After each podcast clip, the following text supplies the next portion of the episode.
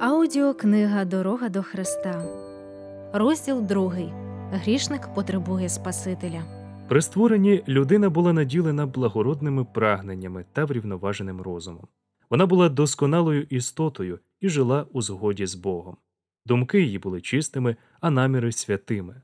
Але непослух спотворив прагнення людини, і самолюбство витіснило любов із людського серця. Унаслідок гріхопадіння людина настільки ослабла, що їй було не під силу самостійно чинити опір силам зла. Вона стала в'язнем сатани і залишилася б ним назавжди, якби не втрутився Бог. Намір спокусника полягав у тому, щоб зруйнувати план, який Бог мав при створенні людини, а також спустошити світ і наповнити його горами.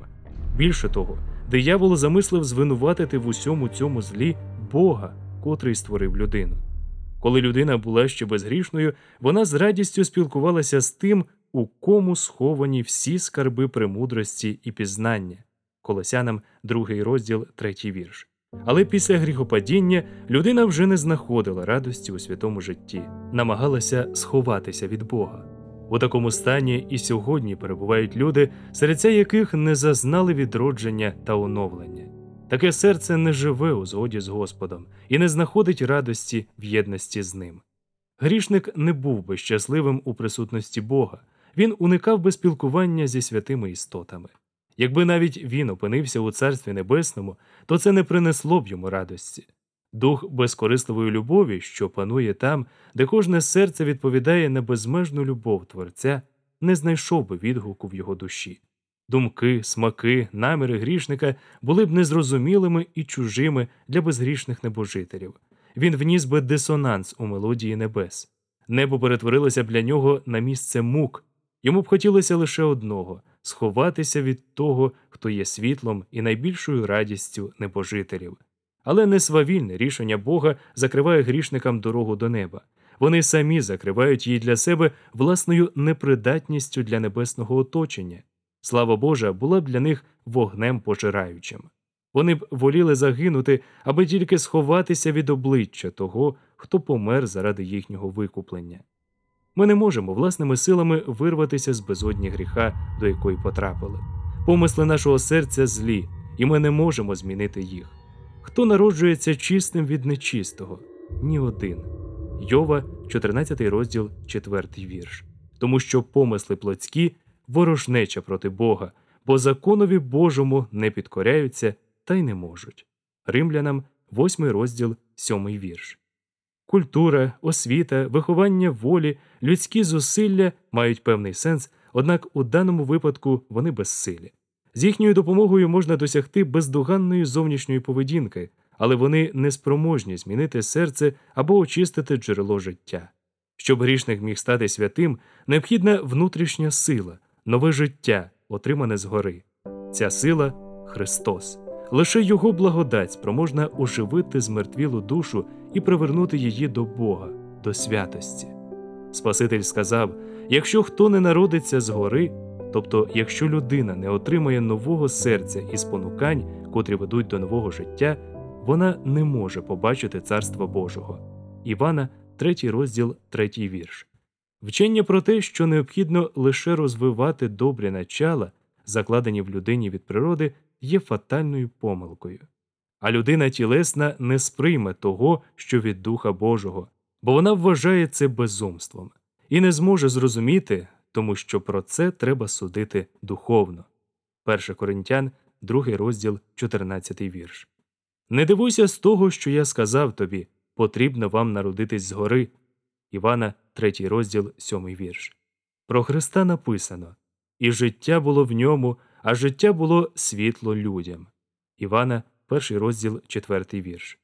Бо нема іншого імені під небом, даного людям, котрим могли б ми спастись. Дії, 4 розділ, 12 вірш. Недостатньо відчути любов і ласку Божу, його батьківську ніжність і доброту. Недостатньо визнати мудрість і справедливість Божого закону, що ґрунтується на вічному принципі любові. Усе це знав апостол Павло, коли наголошував погоджуюсь із законом, що він добрий. Закон святий і заповідь свята, і праведна, і добра. Але при цьому він з гіркотою і відчаєм додавав А я тілесний, проданий гріхові.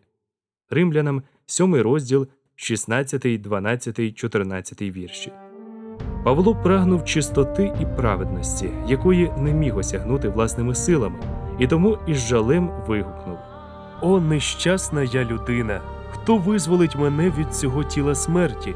Послання до римлян, 7 розділ, 24 вірш. Такий зойк виривався із переобтяжених сердець у всіх краях і протягом усіх віків. А відповідь лише одна: ось агнець Божий, котрий бере на себе гріх світу. Івана, перший розділ, 29 вірш. За допомогою численних та різноманітних ілюстрацій Дух Божий висвітлює цю істину і робить її зрозумілою людям, які прагнуть звільнитися від тягаря вини.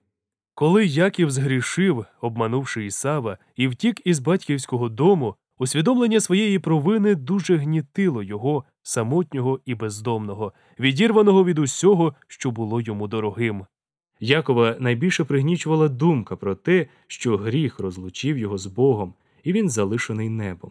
Засмучений Яків ліг відпочити просто неба.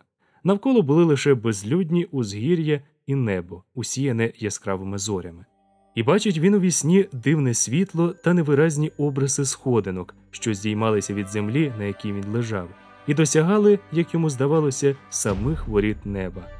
Ангели Божі рухалися по них вгору і вниз, а від тієї слави, що сяяла згори, почувся божественний голос, що звіщав слова розради та надії. Так Якову відкрився той, хто міг задовольнити потреби його спраглої душі Спаситель. З радістю та вдячністю Яків побачив відкритий шлях, за допомогою якого він, грішник, міг відновити втрачене спілкування з Богом. Таємничі сходинки з того сну є символом Ісуса, єдиного посередника між Богом і людиною. На цей самий символ посилається Христос у розмові з Нафанаїлом. Він сказав: Ви побачите небо відкрите та ангелів Божих, що до Сина Людського підіймаються та спускаються. Івана, перший розділ, 51 вірш. Через відступництво людина віддалилася від Бога. Зв'язок землі з небом увірвався. Прірва, що утворилася, позбавила можливості спілкування. Але через Христа земля знову з'єдналася з небом. Своїми заслугами Христос проклав міст через безодню гріха, і тепер ангели можуть спілкуватися з людьми і служити їм. Христос з'єднує грішника, слабкого і безпорадного, із джерелом безмежної сили. Усі прагнення людини до прогресу, усі її зусилля звеличити людство даремні, якщо вона нехтує єдиним джерелом надії та допомоги грішному людському родові. Кожний дар добрий і кожний дар досконалий походять від Бога. Якова, перший розділ, 17 вірш. Без нього неможливо досягнути найвищої досконалості характеру. Христос є єдиною дорогою до Бога. Я є дорога і правда, і життя. Ніхто не приходить до Отця, як тільки через мене. Івана, 14 розділ, 6 вірш. Серце Бога прив'язане до своїх земних дітей любов'ю, що сильніша за смерть. Віддавши свого сина, він в одному цьому дарунку віддав нам усе небо. Життя, смерть і посередництво Спасителя, служіння ангелів, благання Святого Духа, турбота Отця, який стоїть над усіма і діє через усіх, постійна зацікавленість небожителів усе це задля спасіння людини.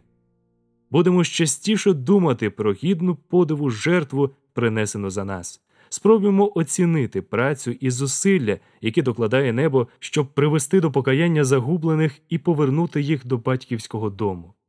У дію приведені найпотужніші засоби і спонукання, найбільші нагороди за праведні вчинки, радощі неба, присутність ангелів, спілкування з люблячим Богом і його сином, удосконалення та розвиток усіх наших здібностей протягом вічності. Хіба це не стимули та заохочення, що спонукують нас усім серцем і з любов'ю служити Творцеві і Спасителю? А з другого боку, вирок Божого суду над гріхом, відплата, котрої не уникнути, моральний занепад і остаточне знищення про все це йдеться у Слові Божому, щоб застерегти нас від служіння сатані. Невже ми не зможемо оцінити милість Божу? Що ще він міг би для нас зробити? Налагодьмо правильні стосунки з Богом, котрий полюбив нас такою дивовижною любов'ю. Скористаємося запропонованими нам засобами, щоб стати подібними до нього і повернутися до спілкування зі святими ангелами, до гармонії та близьких стосунків з Отцем та Сином. Радіо Голос Надії завжди поруч.